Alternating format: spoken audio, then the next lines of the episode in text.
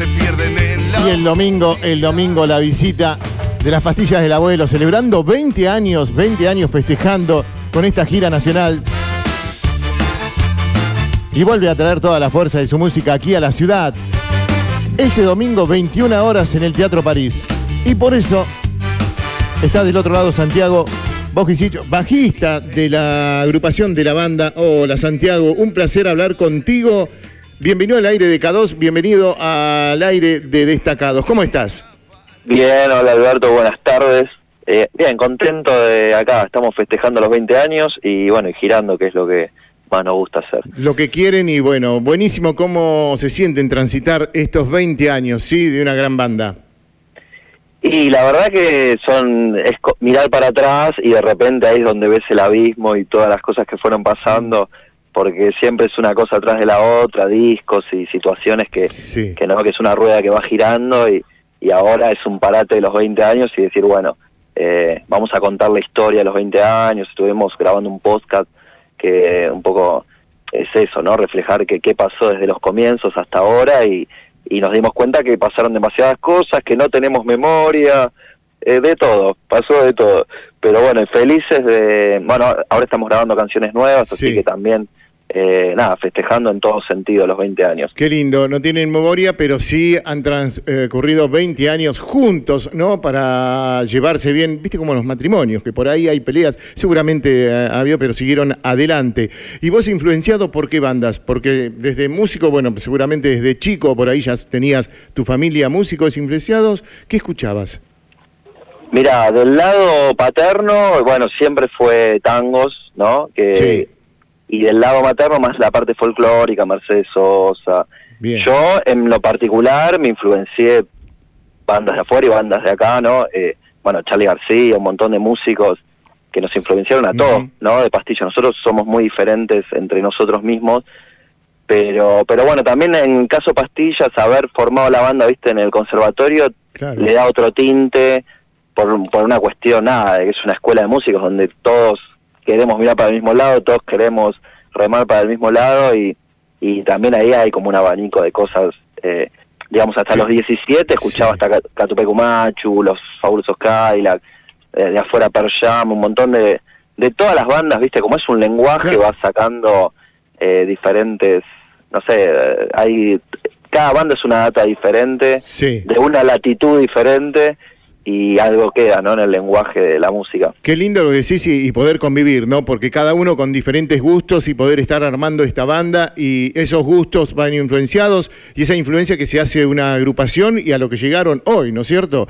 Para transmiten lo mismo, es el mismo sentido porque la sonrisa que ustedes están cuando se suben a un escenario, compartir. Sí, es, es como vos decías, por un lado es una convivencia, ¿no? Porque hay años que estuvimos más conviviendo entre nosotros que con nuestras familias. Eh, y por otro lado, ya desde los comienzos, por eso siempre hablábamos por ahí de, una, de abanico de estilos. a ver, el eje, el eje nuestro, o sea, o el eje de la banda, que es el que nos comunica a todos, es el rock, claramente. Y después pasamos por épocas. Yo creo que la época más rioplatense es la primera época de pastillas. Eh, después en algún momento apareció un grupo anticandombe, no sé de, en, en, qué sector puntual de la banda, pero, pero viste, o, me acuerdo en desafíos, pues nosotros tenemos un primer disco por colectora que es cero rockero, o sea, tiene, a ver, tiene momentos rockeros, pero pero hay dos candombes, está Oscarcito que es una, eh, que tiene un aire más tanguero, así, milonga sería. Eh, hay, hay un reggae, y bueno, pasamos por todos los estilos, justo en el primer disco que es por colectora. Después queremos grabar un segundo disco más rockero que es historias, también en una época donde se contaban historias. Eh, y bueno, después viene toda la parte más introspectiva, en desafíos queremos hacer un disco que sea solo rock. Y bueno, y, después viene Paradojas que queremos hacer un disco igual de rockero, pero, pero con otro... Hola. Cada disco... Hola. Ahora sí. Cada disco tiene su búsqueda particular y, y vamos cambiando, ¿no? Creo que es el eje, el eje de pastillas también es eso, un poco el cambio en sí mismo, la, la búsqueda es la búsqueda en sí misma, siempre está buscando y, y nada, tratar de encontrar el desafío artístico me parece que es lo que nos nutre, ¿no? Y el cambio de los tiempos, ¿no? Se van adaptando a todo eso y van escuchando, por ejemplo, hoy que, está, que están escuchando, están ahora por grabar un nuevo álbum, ¿sí? Cuando van a grabar, eh, eh, ¿todos juntos o ya llevan ideas todos o viene uno y dice, bueno, a ver, a ver, Piti dice, no, vamos a hacer esto, vos llegás vos y decís, no, la verdad que vamos a transitar esto, ¿lo dividen esa, esa tarea para, para el momento de grabar?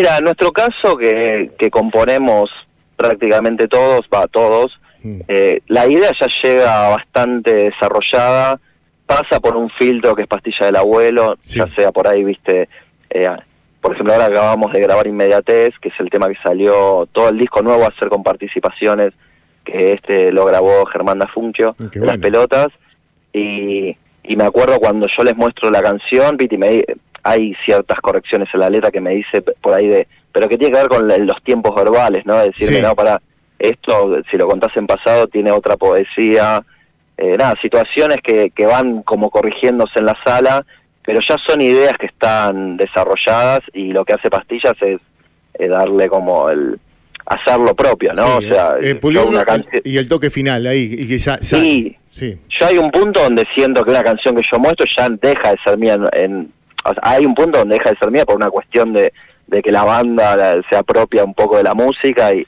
le da su eh, nada su identidad o sea cobra otra identidad.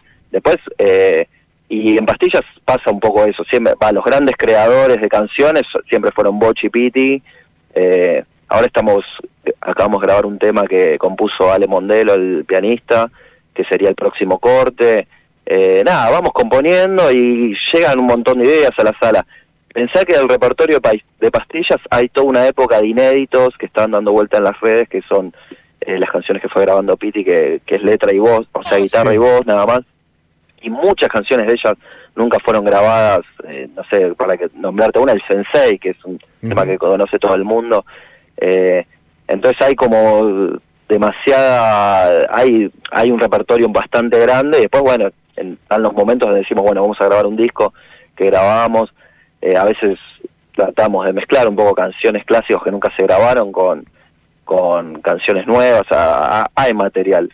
Y también que seamos tantos y que todos compongamos hace un poco a que, a que abunde un poco la parte eh, creativa. Qué bueno, hablando de creatividad, hablando de, estar en conjunto, de, estos festejos, bueno, eh, siempre digo que los músicos tienen dos grandes momentos. El momento cuando están en el estudio grabando, el momento que sale algún, pero está después está el momento de subirse a los escenarios para llevarlo grandes momentos, más allá de otro momento que es el encuentro después con la familia, ¿no? Después de las giras, de reencontrarse, de contarse. Eh, Ustedes, escenario, escenario, nos agarra hace dos años y medio la pandemia. ¿Cómo fue transitar ese momento? ese, parate, ese que, el dolor, ¿no? Sí, fue abrupto para nosotros, para todos. Eh, en nuestro caso, nos dimos cuenta que si no existía mm. ese parate abrupto, no hubiésemos parado. O sea, fue bastante reflexivo para nosotros. Creo que mentalmente no paramos nunca. O sea, lo que pasó fue que quedamos encerrados en nuestras casas, pero eh, a mí me pasó que yo estaba, me juntaba a tocar con un percusionista, ¿no? Antes de, que ocurra todo lo de la pandemia y, grabábamos cosas, no sé, hacíamos contenidos, pero para divertirnos un poco en las redes. Y de repente, como él estaba con la máquina, mezclaba, grababa y hacía videos, me decía, mandame un bajo que hacemos algo.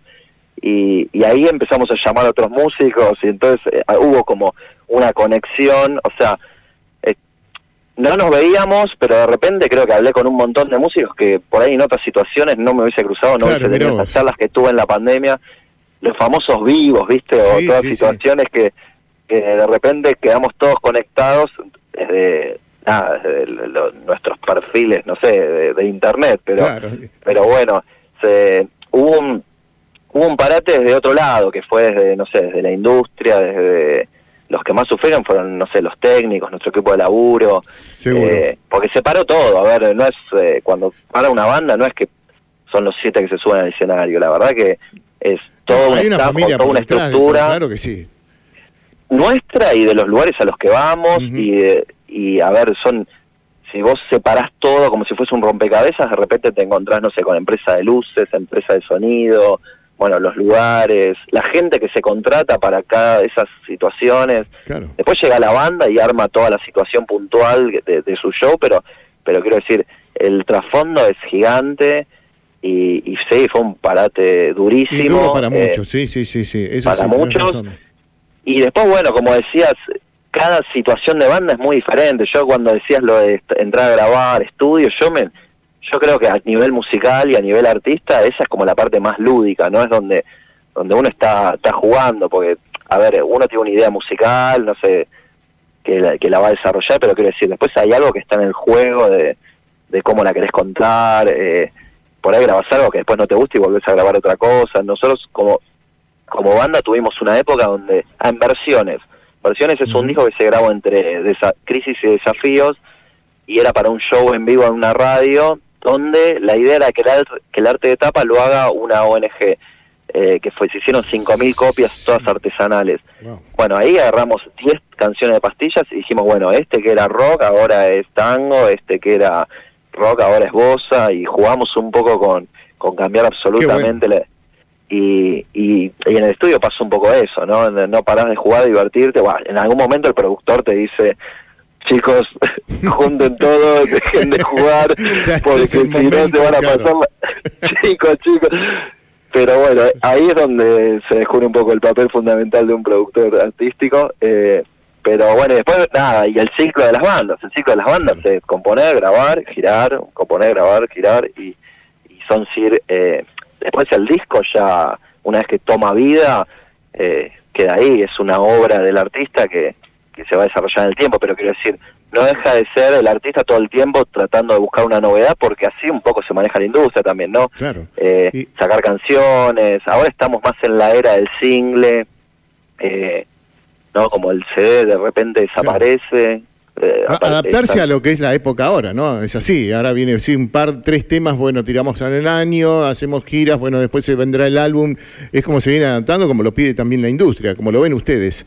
Sí, también es culpa de los formatos. Mm. eh, no, de- no digo culpa, pero quiero decir. Eh, Sí, quizás También, hay una ah, responsabilidad que, que han hecho de esta manera, así que y bueno, antes sí, eh, la forma de llegar a, los- sí. a, a las canciones eran los discos y la gente iba y compraba el, el objeto, ¿no? Eh, ahora al existir plataformas, listas de reproducciones, yo, yo no sé la gente si se sienta a escuchar un disco de Claro. 15 canciones, no, no sé si quiere prestarle atención a tanto. A ver, estoy hablando en lo general, no, no en puntualmente cada uno. Yo creo que un fan de pastillas, si está esperando a que nosotros saquemos un disco y Todo. sacamos un disco de 20 canciones, va a decir gracias sí. por las 20 canciones. Ahora, alguien que no escucha pastillas o alguien que le llega la obra, por ahí 20 canciones, no, no, yo con, con escuchar dos ya estoy. Eh, también, eh, por eso hablaba lo de las listas de reproducción, las plataformas. El juego cambia totalmente, hasta decir que es otro juego, ¿no? Eh, nosotros seguimos pensando en nuestras cabezas de cómo vamos a hacer el arte del CD. Y yo creo que del otro lado hay gente que nos dicen, chicos, basta, no piensen más porque el CD ya no está, o piensen en hacer un vinilo. Nada, sí va cambiando un poco las situaciones, hay que adaptarse también a los tiempos que corren. y Pero bueno, eh, a ver, la música es siempre la música, eh, lo que hacemos como artistas es siempre lo que hacemos como artistas.